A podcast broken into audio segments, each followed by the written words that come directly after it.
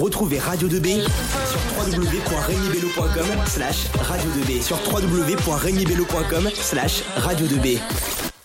Bonjour à tous, vous écoutez bien Radio 2B, la radio du lycée Rémi Bello, et aujourd'hui dans l'émission La République en mouvement, nous allons parler engagement. Et oui, Étienne, dans le cadre de notre projet de MC La République en mouvement, nous allons aujourd'hui vous présenter les formes et les domaines de l'engagement. C'était Annie. C'est Célestine. Et c'est Léa sur Radio 2B. La ré, ré, ré, République en mouvement. Effectivement, nous allons vous parler de ce qu'est l'engagement et comment nous, en tant que citoyens ou citoyennes, nous pouvons nous y consacrer. Saviez-vous que dans le Rhône, tout étudiant âgé de 18 à 25 ans se portant volontaire dans un engagement citoyen peut bénéficier d'une aide de 500 euros? Ça donne l'eau à la bouche, non? Très intéressant, Célestine. Surtout qu'en tant qu'étudiant euh, bénéficiant d'un petit coup de pouce financier ne fait pas de mal. Après, on peut s'engager dans un but non lucratif, comme dans des associations par exemple. Mais alors, qu'est-ce que l'engagement? Eh bien, l'engagement, selon le dictionnaire Larousse, c'est le fait de prendre parti sur des problèmes politiques ou sociaux par son action et ses discours. Mais qu'est-ce que c'est l'engagement concrètement? Concrètement, on peut s'engager de différentes façons en fonction de son milieu, de ses activités ou de son âge. En tant que lycéen ou lycéenne, par exemple, on peut s'engager de différentes façons. Il y a évidemment le SNU, le Service national universel, de manière nationale, bien que très critiqué. Il y a également des syndicats lycéens comme le MNL, Mouvement national lycéen, et la Voix lycéenne, récemment devenue l'USL, organisateur de lutte par et pour les lycéens. Au lycée Rémi Bello, il y a plein de manières de s'engager. Tout simplement en devenant délégué d'une classe, être représentant du CVL, le Conseil des délégués pour la vie lycéenne, ou au sein des organisations au lycée comme Bello s'engage pour l'environnement, la MDL, la Maison des lycéens, pour des événements comme le Gala, ou encore Bello en lutte pour le militantisme. On peut aussi s'engager à la radio, comme nous le faisons actuellement lors de la semaine radio. Et pour les plus vieux qui nous écoutent, ne vous inquiétez pas, vous pouvez aussi vous engager comme par exemple dans les syndicats dans son milieu de travail pour défendre les intérêts communs de chacun. Il est également important de s'engager en politique afin de faire vivre ses valeurs et ses convictions dans l'espoir de les propager. L'on peut s'engager dans, différents partis politiques et même dans certains cas espérer le représenter en se présentant à diverses, diverses élections. Mais n'oublions pas l'esprit révolutionnaire des Français présent depuis 1789. Car oui, depuis la Révolution française, les citoyens n'hésitent pas à défiler dans les rues pour, entendre pour faire entendre leurs revendications.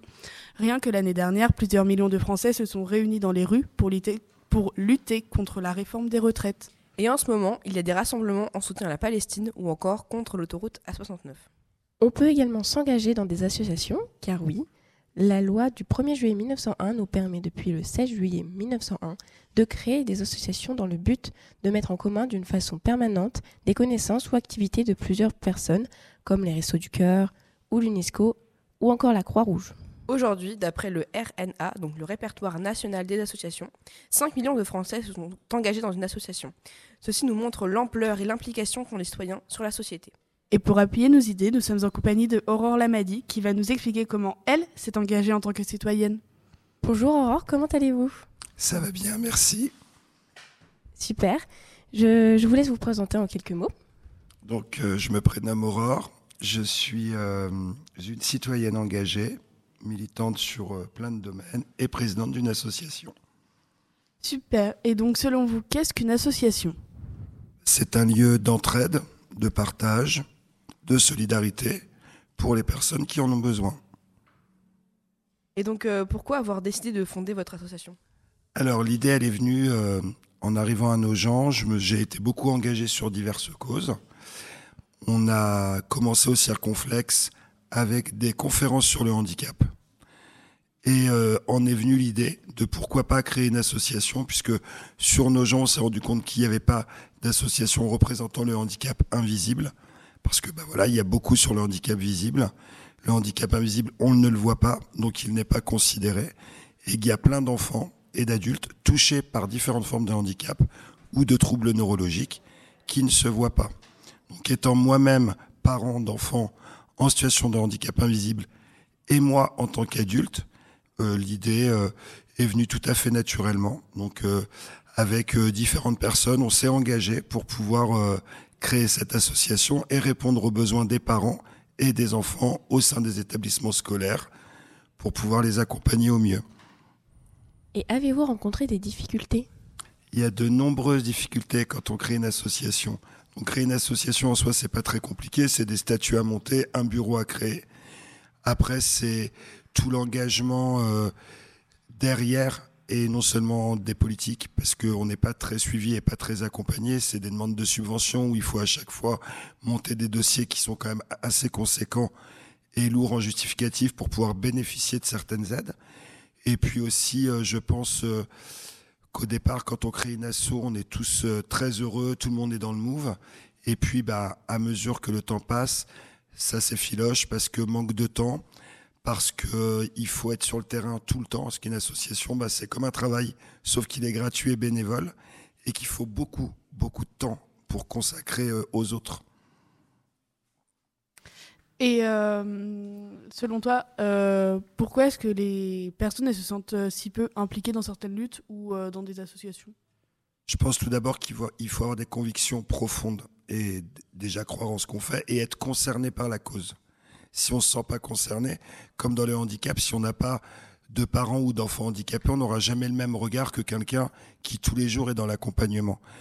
Au départ, il y a des gens qui s'impliquent, qui ne sont pas forcément touchés par le handicap, mais qui s'essouffle vite parce que ça demande vraiment beaucoup, beaucoup de travail.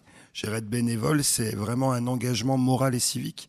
C'est pas simplement euh, dire je fais partie d'une association, c'est chouette, de temps en temps j'y vais. Ça demande beaucoup d'heures pour monter des projets concrets qui tiennent la route, qui permettent un, bon accompagnement, parce qu'une association, elle est là pour accompagner et guider. Et en êtes-vous fier de votre association?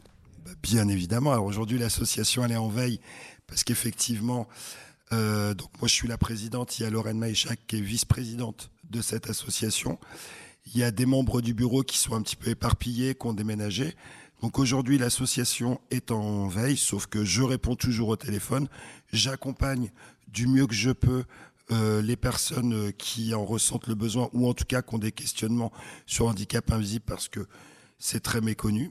Maintenant, effectivement, ben, je peux plus euh, monter de dossiers de financement ou euh, créer des mouvements pour récupérer des fonds pour payer les bilans ou euh, autres. Donc tout ça, c'est pour l'instant en pause, en espérant qu'un bureau euh, puisse se recréer, puisque sans bureau associatif, seul, c'est un peu compliqué. Et j'aurais une autre question. Est-ce que selon toi, ton association, elle a aidé pour faire, euh, enfin pour euh, montrer que le handicap euh, invisible était tout aussi important que le visible? Eh ben, Je pense quand même qu'on a pas mal œuvré, surtout dans nos gens. On a créé pas mal de manifestations, on a été sur les marchés, on a créé, il y a quelques, peut-être deux ou trois ans, si mes souvenirs sont bons, un concert lyrique notamment qui a eu lieu au Circonflexe où on a récupéré une, grosse somme d'argent qui a pu bénéficier à payer des bilans. Je pense qu'effectivement cette association, mine de rien, euh, elle est quand même euh, on a quand même fait pas mal de choses pour les enfants et pour les adultes, parce que c'était une association qui, qui, concerne et les enfants et les adultes en situation de handicap invisible. Je pense que oui, cette association, elle a, elle a quand même le mérite d'avoir fait des choses sur nos gens et plus loin que nos gens, parce qu'on intervenait quand même euh, sur la France entière. Quel que soit le lieu où on nous demandait d'intervenir, le but c'était toujours d'accompagner. D'accord, et donc euh, votre association a eu un impact sur euh, la ville alors? Bah, je pense quand même, on a eu des invitations à la mairie euh, lors du pôle handicap pour débattre avec différents acteurs de la vie nogentaise, de la vie associative et, et comme il y avait le foyer Anaïs, il y a eu le CMP de Nogent, il y a eu le DAMS, où il y a eu toutes ces réunions autour du handicap, de ce qui pouvait être mis en place justement pour améliorer le quotidien des personnes handicapées sur Nogent.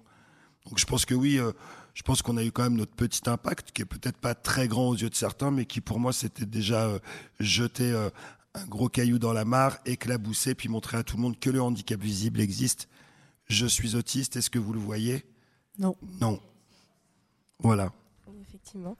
Et est-ce que vous aurez euh, un dernier mot à rajouter pour cette interview?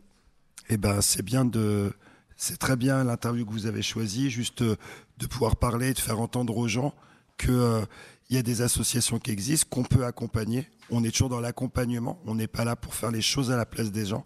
Et c'est le but d'une association, c'est d'accompagner. Donc merci euh, d'avoir pensé à parler des associations. Pas de souci, c'est un plaisir. oui, merci, de votre temps. À vous de vous être déplacés pour Radio 2B. Euh, merci à vous, chers auditeurs, de nous avoir écoutés. C'était Théanie. C'était Célestine. Et Stéléa sur Radio 2B. Eh bien, merci à vous trois les filles et merci à vous Aurore d'être venue. En tout cas, cette émission sur l'engagement, je pense, a éclairé beaucoup de personnes et parler du handicap euh, invisible, c'est, je pense, un sujet très important